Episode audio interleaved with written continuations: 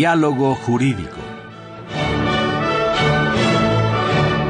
Derecho, Cultura y Humanismo. Programa a cargo del maestro Eduardo Luis Fejer.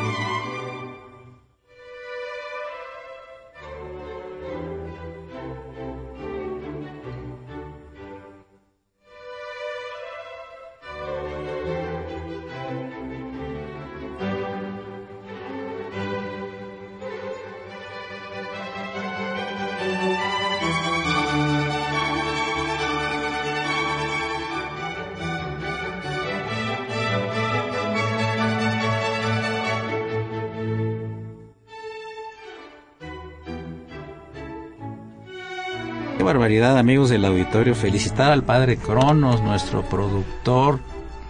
Socorrito, hay que felicitarlo. Vamos a hacer un pastel porque trajo música clásica. Hace mucho que no traes música clásica, siempre tienes tus preferidos, ¿no? Pero ahora sí, como vamos a tratar temas muy serios, entonces trajiste buena música. Felicidades al Padre Cronos por la buena música. Amigos, soy Eduardo Luis Fejer, ¿cómo están? Bienvenidos al programa de la Facultad de Derecho con nuestro lema Diálogo con nuestro nombre diálogo jurídico, pero por supuesto nuestro lema Derecho, Cultura y Humanismo. Me da mucho gusto recibir a dos personalidades muy importantes de nuestro México. En primer lugar presento al doctor José Fénix, distinguido médico y científico, que nos hablará de enfermedades en personajes famosos de la historia. Y por otra parte, el historiador Carlos Mayer, quien muy seguido nos favor de acompañar aquí, estuvo hace unos días, por eso el programa de lunes es grabado, se trata de los, eh, de los, del batallón de San Patricio, ¿verdad? Eh, que vino con unos especialistas para hablar de ese tema tan interesante. Y vamos a abordar una cosa, amigos del auditorio, relativa a las enfermedades de personajes famosos y las enfermedades en general, con varias anécdotas. Ya saben ustedes que se pueden comunicar a los teléfonos 55 36 89 89. Repito, 55 36 89 89 y LADA sin costo 01850 52 688. Pero yo quiero calentar el programa preguntándole al doctor Fénix. Tú estudiaste hasta la prepa en Puebla, ¿verdad? Hasta la, estudié la preparatoria dos años y tres años de medicina, cinco años en la Universidad Autónoma de Puebla. Ah, o sea que... Y terminé en, hace, 50 años justamente, en 1965. Ok, entonces estudiaste eh, primaria, secundaria y prepa en Puebla. Así es. ¿Y después tres años de medicina? Así es. ¿Y, y esos te lo revalidaron para entrar a la UNAM? Así es. ¿Había revalidación entonces? Muy difícil, pero lo logré. ¿Era de la Benemérita? Todavía no éramos beneméritos, solo éramos autónomos. Ah, eh, en ese entonces. Autónoma de Puebla.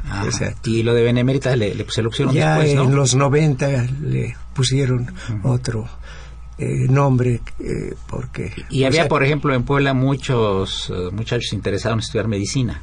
Sí, claro, la universidad y la facultad de medicina era famosa en todo Centroamérica. Debo de decir que, sin equivocarme, que la mitad de mis compañeros eran de Centroamérica, principalmente Costa Rica, Panamá, Nicaragua, El Salvador. El Salvador, incluso la República Dominicana. Ajá. ¿Y, por qué escogieron Puebla y no la Ciudad de México? ¿Cuál sería la idea? Bueno, la, eh, yo creo que la comodidad, la facilidad para inscribirse y la fama que tenía de buena escuela de medicina en esa época. Y la vida en provincia que es muy agradable, ¿no? Aparte de eso. muy tranquila. Y aparte de que había muchos, muchos conocidos para cada generación que iba llegando, que se ayudaban entre ellos. O sea, llegaban a, a tierras con gente conocida.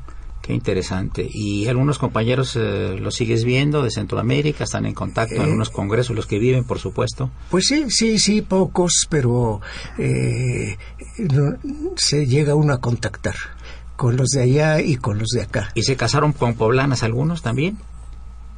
Mm, Yo creo que la mayoría regresó a su país de origen, pero Entonces no saben de lo que se perdieron. ambas partes fueron ciertas, eh, poblanas con centroamericanos y poblanos con estudiantes de medicina de Centroamérica. Interesante. Sí, oye, oye sí, Carlos, tú también sí. estudiaste medicina, ¿verdad? Sí, en La Salle, dos años. Dos años de medicina en La Salle.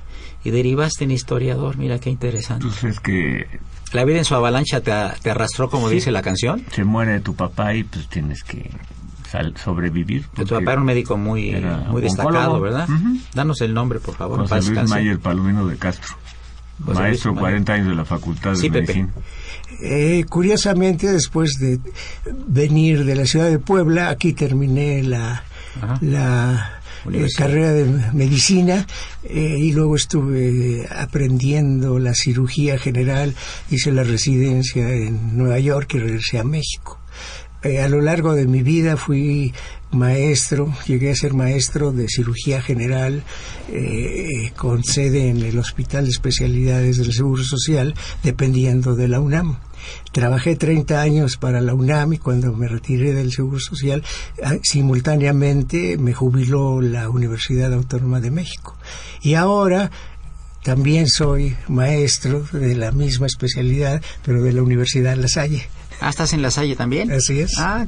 ¿y que la cátedra de cirugía? Exacto. Esa está aquí en el sur, está en el sur, ¿verdad? En Fernando. la Facultad de Medicina. San Fernando, y- muy bonito campus ahí, ¿verdad? Precioso, Era una muy hacienda, distinto era una a, lo pobre de mis inicios. Oye, ¿y qué, qué clase estás dando ahí, José? Eh, soy el jefe de cirugía del, del eh, con sede en el Hospital Mosel del Departamento de Posgrado. de Ah, entonces practican en el hospital Exacto, y todo lo todo demás, es ¿no? en el hospital. Ahora, ¿por qué te interesaron las enfermedades de personajes famosos? Cuéntanos. ¿Cuál Bueno, pues eh, mira, a lo largo de la vida del médico siempre se encuentra uno o lo vive o lo lee o lo oye de algo famoso, algo interesante, anécdotas muy buenas. Y te voy a decir lo que comenzó a despertar en mí esta, es- este interés. Primero que en el hospital donde yo me formé, que era un hospital, el Hospital Judío de Brooklyn, allí se operó Albert Einstein. Ah, qué interesante. Y lo operó un médico que había venido de Europa eh, refugiándose del nazismo, que fue el doctor Rudolf Nissen. Eh, tanto uno como el otro trabajó en el hospital donde yo trabajé. Y pues eh, son gente que de Einstein no puedo decir nada que no lo conozcan y de Nissen eh, después de muerto la técnica que realizó para curar hernias diatales y reflujo se resucitó a tal grado que en los últimos 20 30 años hablar de Nissen eh, a cualquier médico de inmediato lo reconoce entonces el haber estado indirectamente yo en contacto con ellos, pues me interesé.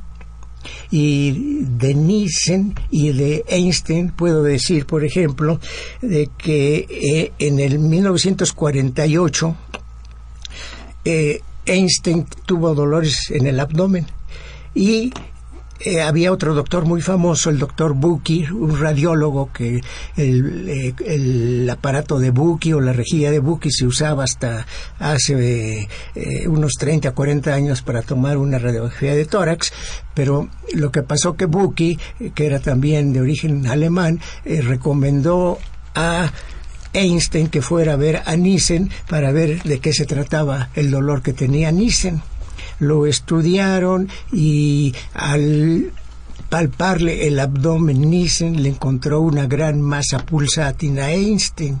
Entonces muchos decían que también estaba enfermo de la vesícula. Eh, Nissen había hecho el diagnóstico de aneurisma de la aorta abdominal. Eh, concomitantemente con la sospecha de la vesícula, que no había muchos medios para hacer los diagnósticos como los hay hoy.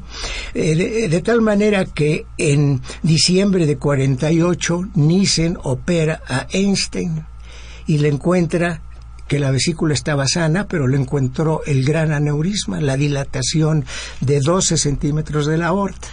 En esas épocas, en 48, no se habían expandido el uso de resecciones de la aorta con posicionamiento de un injerto vascular que es de uso rutinario ahora.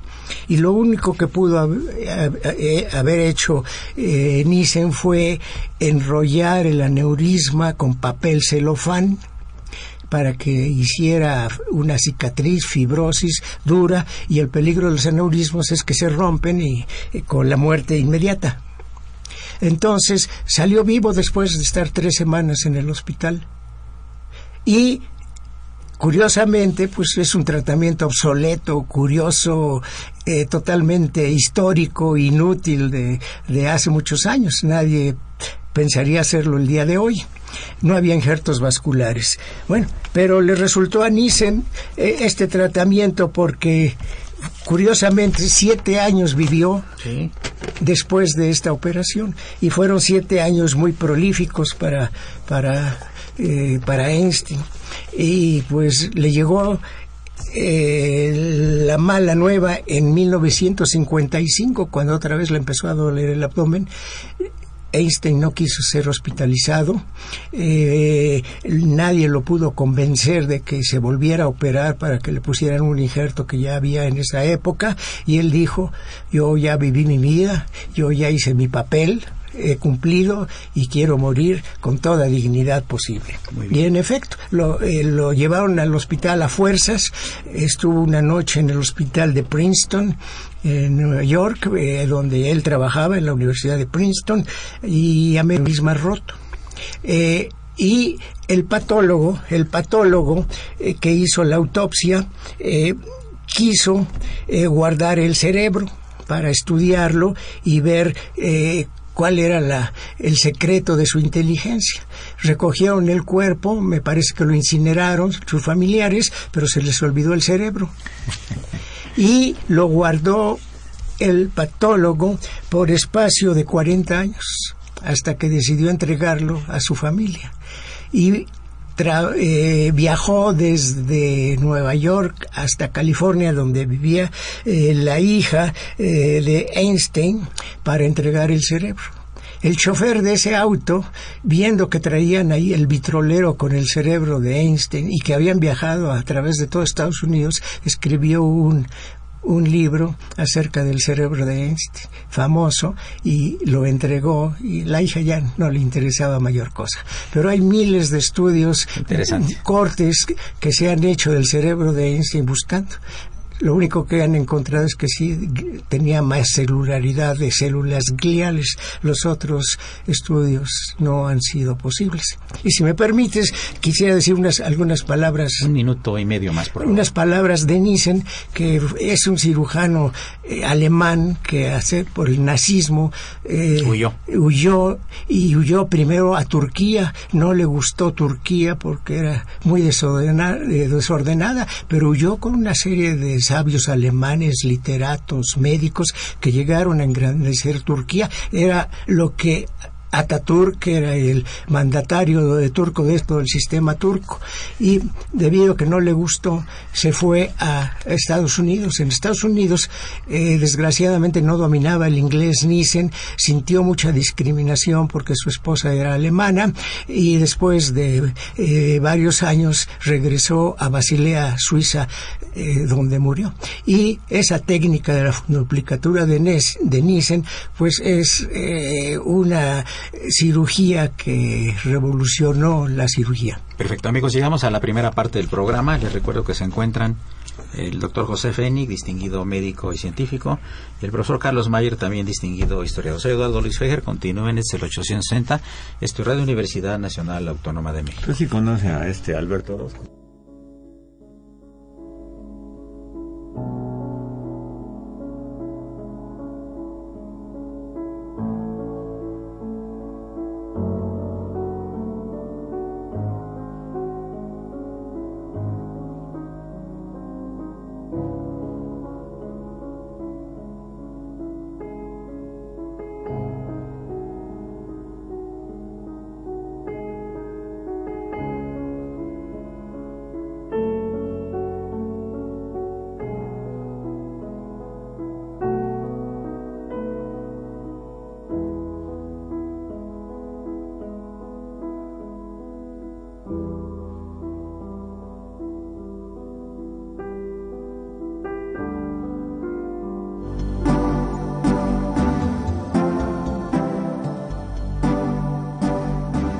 Está usted escuchando Diálogo Jurídico, Derecho, Cultura y Humanismo.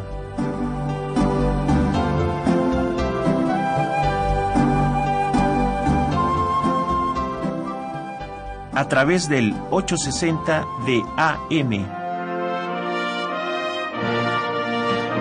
El alma mater del cuadrante.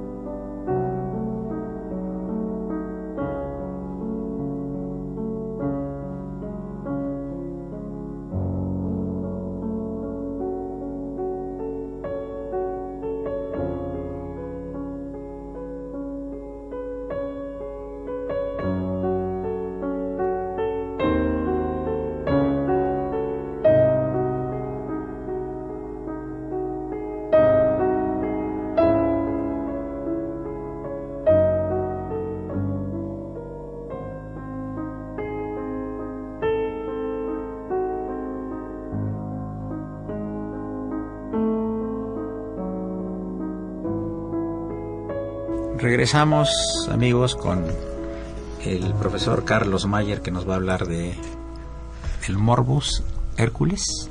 Morbus Herculeus. Herculeus. Bueno, lo que pasa es que no me dejaba mentir el maestro Fénix. La epilepsia es una enfermedad muy antigua, ¿no? Hipócrates ya la menciona. Era la enfermedad de, de los dioses, ¿no? Los, los que la padecían eran este, tocados por la mano de los dioses, ¿no? Pero me va a permitir decir una frase. Dice, el enfermo necesita del médico, el médico no necesita del enfermo. Es un proverbio africano. Y otra, también muy simpática, si cuando gozamos de salud, fácilmente damos buenos consejos a los enfermos, de un este latino tácito. Tácito. Bueno, este, la epilepsia, miren, se le llamaba gota coral, gota caduca, enfermedad sagrada, morbus herculeus, morbus mayor, morbus comicialis. Eso es simpático porque comicialis es de votaciones. En Roma antigua, si alguien se enfermaba de un ataque epiléptico durante las votaciones, la suspendían. Por eso le llamaban morbus comicialis. La, la, votación. Morbus poeri a los niños. Alferecía, mi abuela Carolina hablaba de la alferecía y hasta ahorita me enteré que era eso. El gran mal, el pequeño mal, el mal de San Juan. Y un chorro de perdón por las razones, muchísimos personajes de la historia que en algún momento de su vida tuvieron epilepsia. Los más importantes que yo recuerdo, Alejandro Magno, César, Napoleón Bonaparte. También Hércules, el rey Saúl, Sócrates, San Pablo, Gustavo Flaubert, Juana de Arco, el rey Luis II de Württemberg, Carlos V Richelieu, Molière, Alfredo Nobel, Vincent Van Gogh, Lenin, el archiduque Carlos de Austria, Lord Byron, el Papa Pío IX, eh, que duró 32 años en el pontificado. Pío IX. ¿eh? Sí, Pío IX. Claro. Hermann von Helmholtz, que fue un físico alemán, Margot Hemingway, Fyodor Dostoyevsky, sí. que por cierto escribe una novela que se llama El idiota, en el que a uno de sus personajes, el conde Mishkin, es epiléptico. Y tiene una frase muy simpática, dice, todos vosotros sois hombres sanos, pero no os podéis hacer una idea de cómo es la felicidad que sentimos nosotros los epilépticos antes de la crisis. Sí, les viene una especie de aura, ¿no? Sí. También Gustavo Flaubert y por ahí un personaje que el, doctor Feger no quiere que mencionemos y no lo vamos a mencionar. Así es. Eso sería... Se oye, oye, Pepe, y este, eh, eh, hablando de Evita Perón, la esposa de Juan Domingo Perón, la famosa, sí. Bueno, este, este personaje que estuvo en la primera parte de del siglo XX hasta los años 50, más cuando Sí, falleció. murió en 1952. De, de, cáncer, ¿no? De cáncer cervicouterino con metástasis. Sí, cuéntanos un poco de este sí. asunto, que esto, el bueno, cadáver de, de, Evita, ¿qué pasó con ese cadáver, sí, verdad? Sí, eh, bueno, eh, uno no muere incluso cuando se muere. Eh, Evita Perón fu fue comidilla por muchos años y por interesantes actos políticos después de muerta. Eh, sí, ella que nació en 1919 y murió en 1952, a los 30 años empezó a estar enferma y tenía dolores abdominales, cada día estaba más débil y pues no ingresaba al hospital a pesar de esa debilidad. Su actividad política, su actividad social era tan, tan, tan grande, eh, su deseo incluso de ser presidenta y sustituir a su esposo Perón eran eh, notables, así que su salud eh, pasaba a segundo término, hasta que finalmente se dijo que había ingresado al hospital y que le habían practicado una simple apendicectomía. De esta operación pues se recuperó sin complicaciones, pero ella seguía, seguía enferma, muy débil, cada día tenía más dolor, empezó con sagrados vaginales importantes. Y incluso eh, después, diez meses después de la apendicectomía, eh, llamaron al doctor George Pack, gigante de la cirugía oncológica en el Hospital Memorial de Nueva York y viajó a Buenos Aires, eh, donde la operó y le encontró efectivamente que tenía un cáncer avanzado de, eh, de cervicouterino eh, invadiendo la pelvis, por lo tanto no pudo hacer mucho.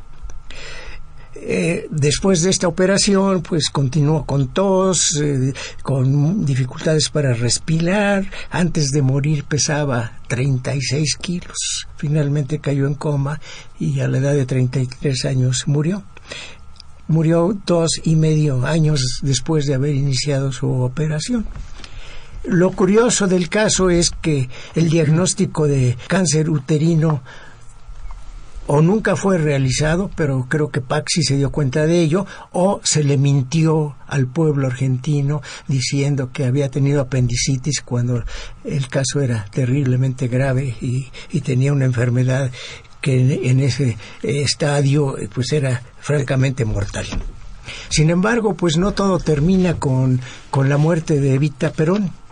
Eh, eh, cuando la revolución libertadora eh, de 1955 derroca Perón, el, el cadáver por órdenes del general Aramburu fue secuestrado y hecho desaparecer. Estuvo desaparecido por 14 años. Se descubrió que lo tenía otro general, Carlos de Mori Kenig, que había sido dado de baja y que Aramburu lo ordenó eh, que lo cuidara, que lo vigilara y que lo reenterara, pero pues eh, tenía miedo este general y por varios meses lo guardó en su camioneta y lo traía eh, de barrio de Buenos Aires en barrio de Buenos Aires. Finalmente decidió guardarlo en su oficina y allí lo mantuvo hasta posiblemente una periodista, María Luisa Bember, que también hacía cine, eh, lo descubrió ahí en la oficina. Posteriormente, el general Lanús en 1955 lo trasladó con miles de eh, eh, sobornos y, mentiras, lo, los, los mandó al, con un mayor, el, mayor eh, eh, general, no recuerdo el nombre, pero al, al cementerio de Milán. Y para ello hubo que pedir autorizaciones incluso del Papa Pío XII que otorgara que se enterrara en Milán y bajo otro nombre. Eh, ya posteriormente el mismo Lanús ordenó su traslado de regreso. Incluso hubo eh, comercialización, eh, de intercambio del cadáver de, eh, de Evita Pelón, de Perón por, por el cadáver de uno de los grandes líderes en la, en la presidente de, de, Argentina no se logró. todo se pacificó y finalmente, pues, ya en el cementerio ahí de la Recoleta. Perón tomó otra vez posesión y lo regresaron a Argentina y ya está en el cementerio de la Recoleta.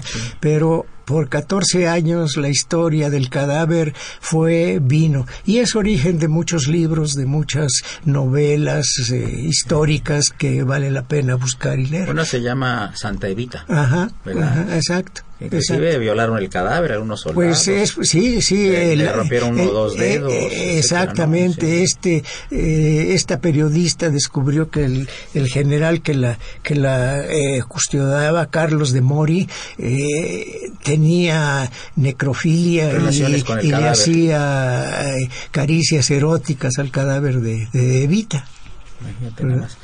Carlos. Espantoso. ¿Qué nos puede decir Carlos? Pues vamos a hablar de los hipocondriacos famosos, no son poquitos. Tres minutos del hipocondrio porque tenemos corte. Este Andy Warhol, que tenía alopecia y dermatosis y él decía que tenía cáncer o VIH y que su muerte era cercana. Eh, Muammar Gaddafi, que confundía la, la hipertensión arterial con el cáncer. Marcel Proust, que escribió recherche du temps perdido, en busca del tiempo perdido, que si lo leen bien es un tratado sobre el hipocondríaco. Glenn Gould, un pianista canadiense muy famoso, ese llevaba un registro diario de sus síntomas. Tenía el síndrome de Asperger. Murió joven de... ¿Cuál es el síntoma de Asperger? Es una... Autismo. Autismo, pero leve. muy leve. Ah.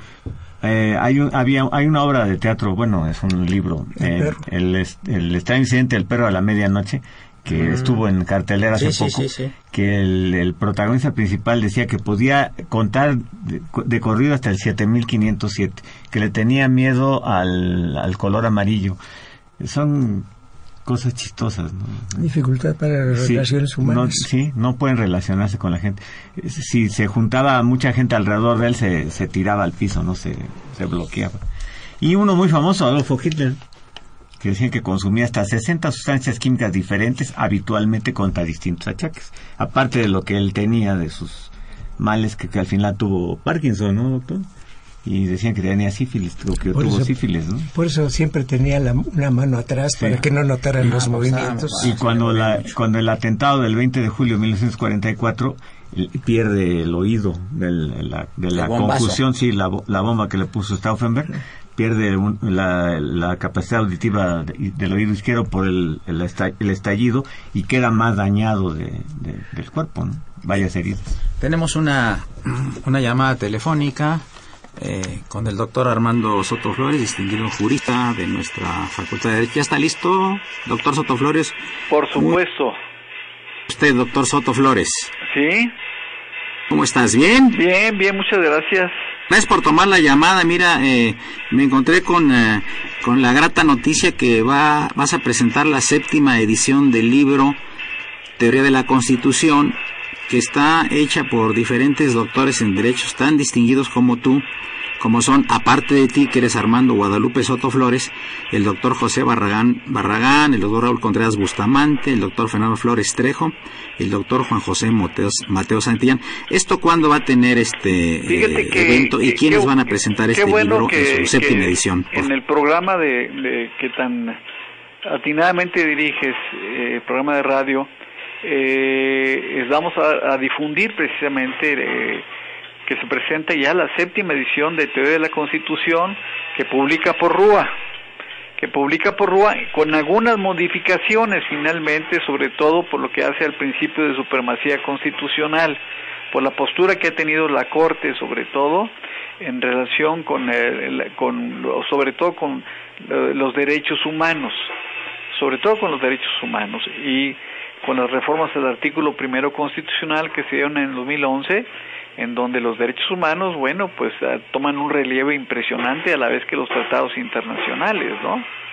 Entonces, eh, sobre eso escribimos y consideramos eh, que en esta séptima edición donde participa uno de los juristas más destacados de nuestro país, que es el doctor Héctor Fixamudio, y por supuesto el director, el director general del Instituto de Investigaciones Jurídicas. El evento va a ser el próximo 10 de septiembre a las 10 de la mañana en el Auditorio Payares. Y por supuesto estás atentamente invitado. También va a participar el doctor Fernando Serrano Migallón también ah, en la presentación. Fernando, que es, eh, es director de la Facultad de Derecho, ex abogado general de la universidad, un hombre de los más destacados tanto en la historia como en el derecho constitucional, porque él es maestro de derecho constitucional. Sí, él, participa, él hizo el prólogo. Y hombre de cultura universal, ¿verdad? Sí, él es el prólogo de, de, de, esta séptima edición, ¿no?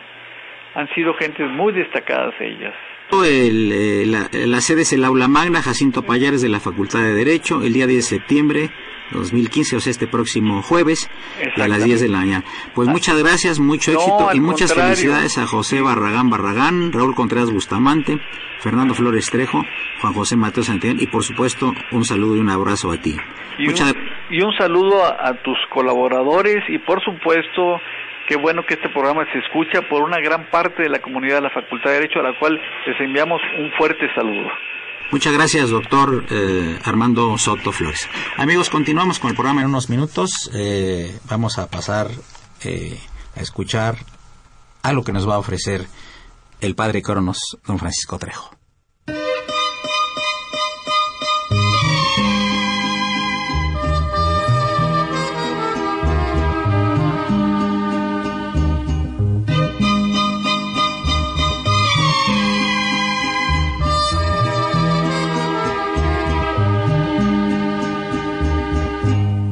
Pasaste a mi lado con gran indiferencia. Tus ojos ni siquiera voltearon hacia mí. Te vi sin que me vieras te hablé sin que me oyera y toda mi amargura se ahogó dentro de mí. Me duele hasta la vida saber que me olvidaste, pensar que ni desprecio merezca yo de ti. Y sin embargo sigue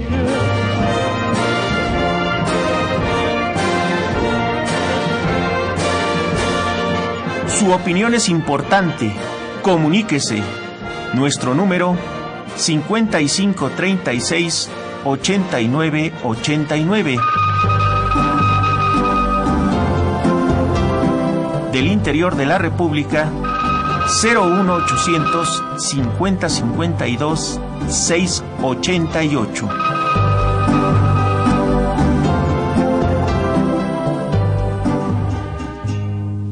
pasaste a mi lado con gran indiferencia. Tus ojos ni siquiera voltearon hacia mí. Te vi sin que me vieras. Te hablé sin que me oyera y toda mi amargura. Pues, amigos, ¿qué les parece que estamos escuchando al gran Pedro Infante? A mí me gusta mucho Pedro Infante. Qué maravilla, ¿verdad? Qué voz, qué personalidad, ¿no? Me encanta. Pero es a propósito porque nos decía el padre Cronos que padecía diabetes, ¿verdad? Y luego se cayó en un avión la primera vez y lo operaron, le pusieron una placa y luego la segunda ya sabemos el fatal desenlace. Adelante, doctor Fénix. ¿Qué otro personaje podemos platicar? Eh, bueno, po- De- podríamos... ¿De eh, Houdini, el mago Houdini? Ah, claro.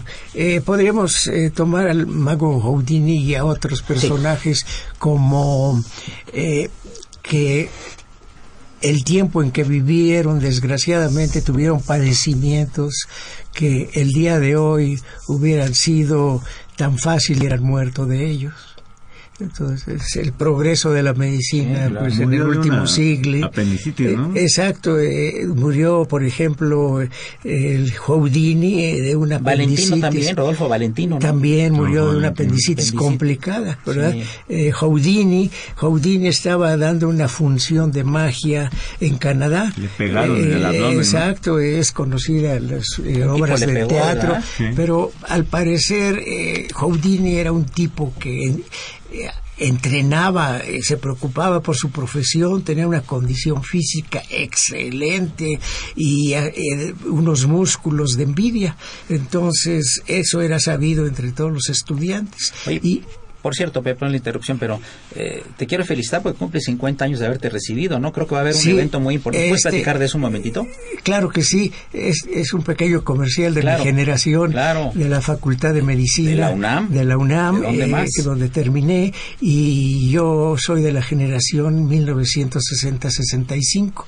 De tal manera que este sábado eh, un grupo de eh, eh, compañeros encabezados por eh, los entusiastas Felipe Pérez Gallardo, entre otros, mi gran amigo, han organizado una gran ceremonia en la antigua Facultad de Medicina para este sábado 12 de septiembre a, a mediodía, a las 12 del día, donde estará presente el doctor Narro Noble- Robles, estará presente el director de la Facultad de Medicina Enrique Graue y para presumirte de mi generación, pues estará eh, nuestra secretaria de Salud actual, Mercedes Juan ¿Es de la López, generación de ustedes? que es de nuestra generación Ah, y también bien. estará dirigiendo unas palabras. Bueno. Entonces, pues si hay compañeros que no sepan de esta celebración, me permito robarte algunos minutos para notificarlos, invitarlos y contar con una gran asistencia de médicos de esa generación. Ahora, ¿qué pasó con Houdini después?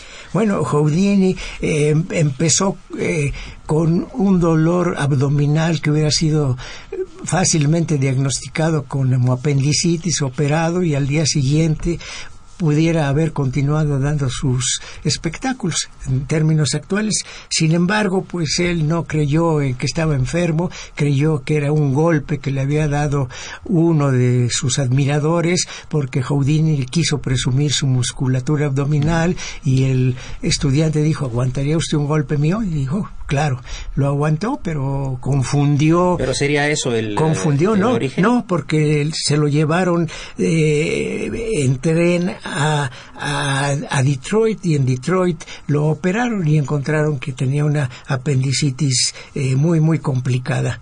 Eh, de tal manera que él fue operado un poquito tarde, tal vez tres, cuatro días después de que le había empezado la apendicitis y por lo tanto en el postoperatorio pues eh, se complicó, siguió con fiebre, el abdomen distendido, fue reoperado cuatro días de la operación inicial y el décimo día después de la operación murió.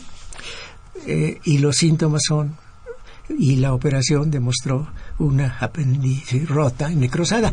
Curiosamente, curiosamente, eh, eh, catalogaron al por el antecedente del golpe y yo creo por manipuleo de la señora como una apendicitis producida por el golpe, como una apendicitis traumática.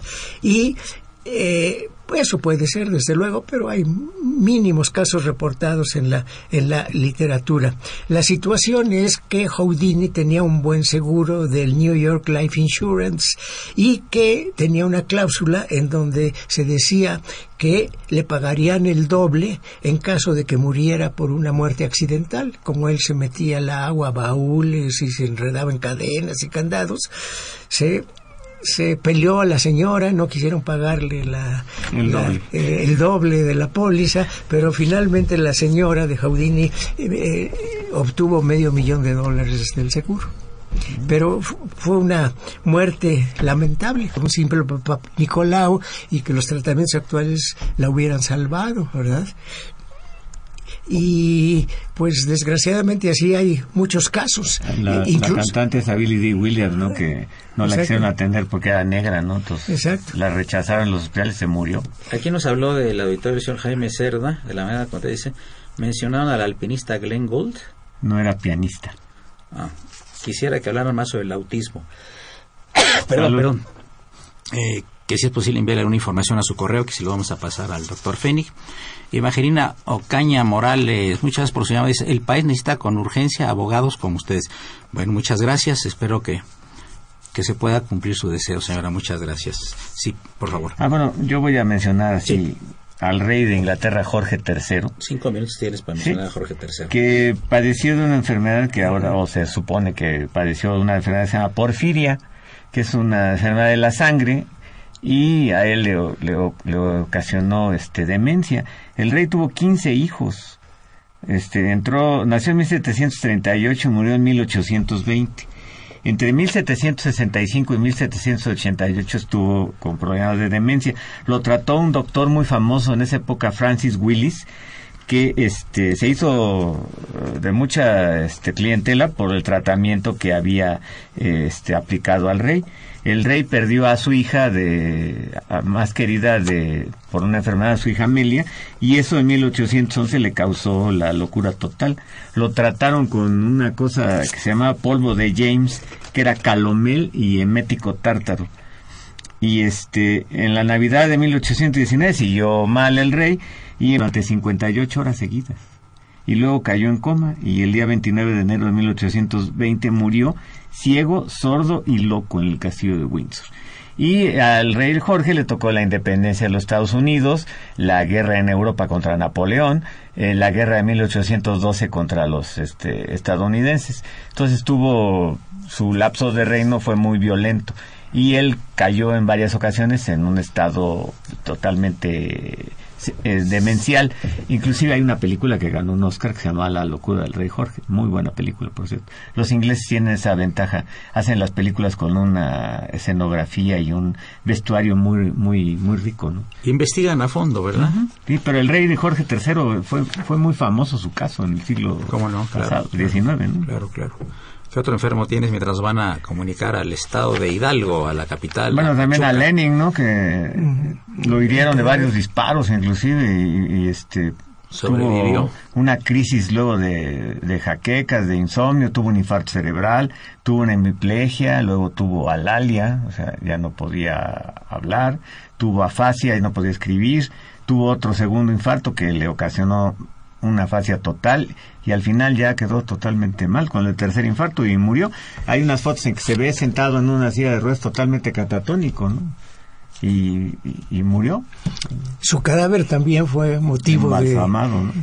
eh, exacto. Hay hasta un libro, ¿verdad? Lo que se llama Y- Los Y se Embalsamadores. puede visitar. en Sí, la- con- Sí, yo estuve. Tú contaste, Yo lo conocí. Estuviste Que- en Rusia también. fuiste ¿no? allá, Yo ¿no? estuve, sí, en Moscú, está en el Kremlin. Lo saludaste, ¿no? Yo eh, lo que les digo es que lo bajaban este cada X número de días para arreglar, Darle estaba en refrigeración ¿no? y después lo volvían a subir. O sea, no se podía visitar todos los días la, La cripta. la cripta y la este la figura de, Del- de del cuerpo. Están haciéndonos un contacto ahorita con con el eh, señor Marco Antonio Alfaro, que fue el presidente, ese presidente de la feria del libro de Pachuca, cuyo lema es donde las letras no se las lleva el viento y que estuvo mucho así es el lema de la sí qué otra cosa tienes Pepe así de personaje mientras hacemos el enlace por favor Eh, pues podemos hablar del, de, del secreto médico y, y las enfermedades. Eh, casos abiertos, casos ocultos, como el caso de que nadie sabe de que estuvo enfermo. Roosevelt no Eh, no, no, no. eh, Fidel Castro. Ya tenemos el enlace hecho ah, Sí. eh, buenas tardes maestro Marco Antonio Alfaro Querido amigo Eduardo Luis Fejer, un gusto saludarte. Un gusto recibirte en los micrófonos de Radio UNAM estuviste hace algunas semanas aquí platicándonos de lo que iba a ser la feria del libro donde las letras no se las lleva el viento allá en la en la novia del viento que es Pachuca es, y yo tuve el gusto de estar por ahí hace El con el con el padre nosotros. Cronos hace un par de semanas y oye qué bien está organizada la feria qué éxito yo quiero felicitarte amigos no dejen de ir este es un evento que no tiene precedente yo creo que en la. República Mexicana además la calidez de la gente de Hidalgo se hace sentir en todos los lugares Muchas gracias, Eduardo. ¿Cómo te fue? ¿Cuál es el saldo? ¿Cuál es el corte de caja? Pues mira, eh, sin duda el saldo, el balance es positivo. Y es positivo no porque nosotros en el marco de la, del comité de organización eh, hagamos eh, cifras y datos eh, alegres, sino porque realmente eh, lo que nosotros habíamos inicialmente planteado se superó. En principio, con la presencia editorial. Tuvimos nosotros 227 editoriales participantes, cosa que se convierte desde luego en algo muy relevante porque pues las ferias del libro, sea cual fuere, eh, gran parte de su éxito se debe precisamente a los fondos editoriales que ahí se exhiben. Entonces, ese primer punto se superó en relación a la meta lograda el año pasado, en donde tuvimos 175 editoriales.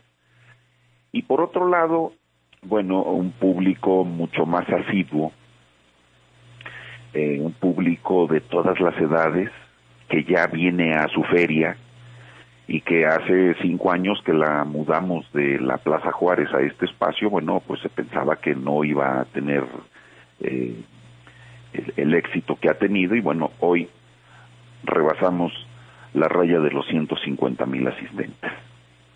Para nosotros es muy importante, Eduardo, porque el público que asiste es un público de todas las edades. Tú pudiste haber apreciado familias completas, personas ya adultas en grupos de señoras o de señores asistiendo a la feria, a diferentes eventos, y eso nos da mucho gusto. Desde luego, la participación de las escuelas de nivel básico, que también incrementaron su presencia este año, de tal manera que esos dos aspectos, y desde luego un tercero, que es la presencia y la participación de diferentes personalidades de la, eh, de la vida académica, literatos, periodistas, eh, eh, diferentes ponentes, diferentes eh, expertos en, temas de los más diversos que estuvieron asistiendo a la Feria Universitaria del Libro. Entonces creo que ahí se da ese, ese clic que hace que nuestra feria sea ya, como tú eh, también lo comentas, una feria exitosa. Feria exitosa y tradicional. Yo te agradezco mucho que hayas aceptado esta llamada. Realmente nos sentimos muy a gusto. El nivel estuvo extraordinario. Eh, eh, personajes de la literatura de primerísimo nivel, grandes editoriales, grandes festivales artísticos de teatro, etcétera. Creo que es, eh, es algo realmente digno de fe. Yo quiero felicitarte mucho, nos da muchísimo gusto y te, y te vamos a desear también desde ahorita mucha suerte para la próxima edición de la vigésimo novena edición de este de, de, esta gran feria del libro que se lleva a cabo ahí en, en el hermoso Así estado es, Eduardo, de y, mira, y rogamos quiero... por tu conducto hacerle un saludo al colaborador eventual de este programa nuestro querido amigo el licenciado Claudio Ignacio Andrade. La mejor de las tardes Marco Antonio muchas felicidades. Muchas gracias Luis Eduardo. Un, un fuerte abrazo y nuestro agradecimiento permanente para ustedes Muchas gracias, buenas tardes. Buenas tardes. Amigos, este, estamos casi llegando a la última parte del programa. Vamos a pedirle al doctor Feni que nos hable de algún otro personaje. Sí.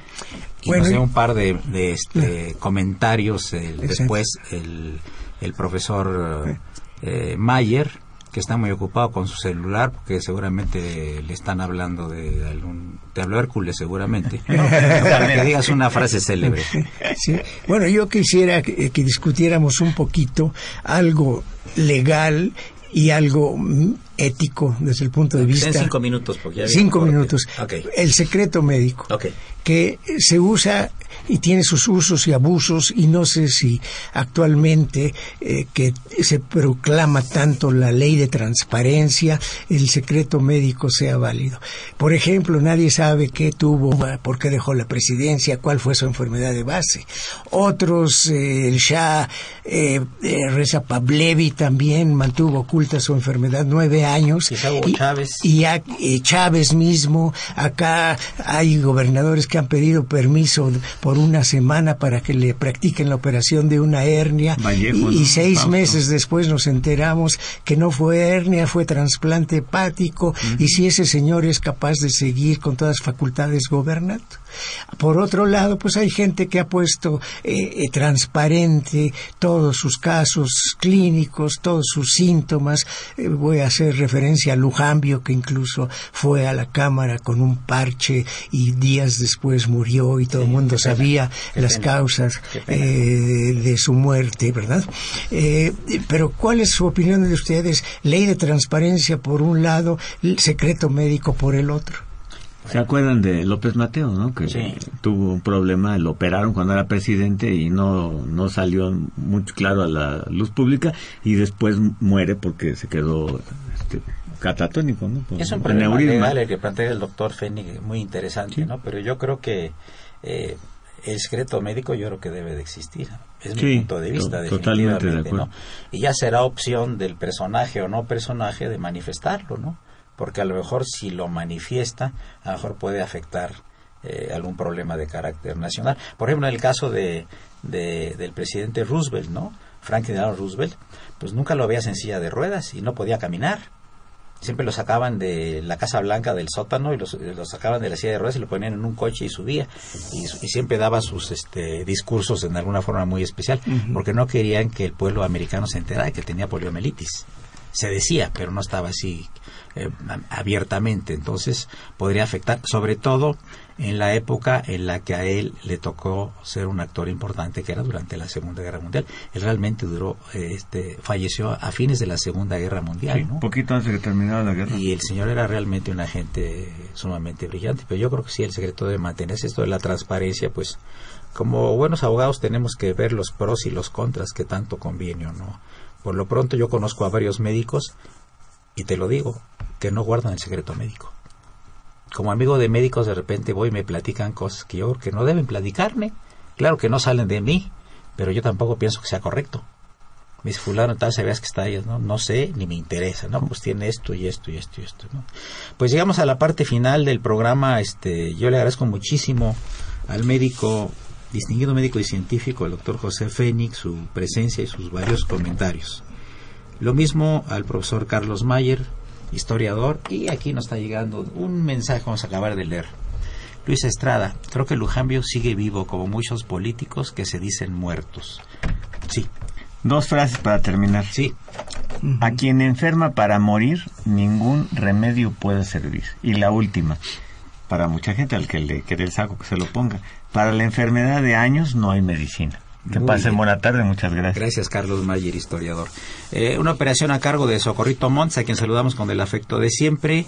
La imagen siempre grata del padre Cronos con muy buena música y por lo tanto le pedimos su renuncia con carácter revocable cada semana y aquí lo tendremos las próximas. Gracias, Francisco. Asistentes de producción, Iyari sin acento Hernández y el niño, el niño héroe de la radio, Raúl Romero Escutia. Por supuesto, la compañía de Marilu González Covarrubias, nuestra conductora alterna, y de Francisco Burgoa, nuestro asesor editorial. Y ya se escuchan los pasos de la María Calas de la radio. Esa otra enferma, la María Calas, ¿eh? ¿te acuerdas? Pero la nuestra no, es Bárbara Es- Bárbara Esquetino, que es una gran locutora y que yo la llamo la María Calas de la radio. Soy Eduardo Luis Fejer, la mejor de las tardes. Continúen en el, en el alma mater del cuadrante, que es Radio Universidad Nacional Autónoma de México.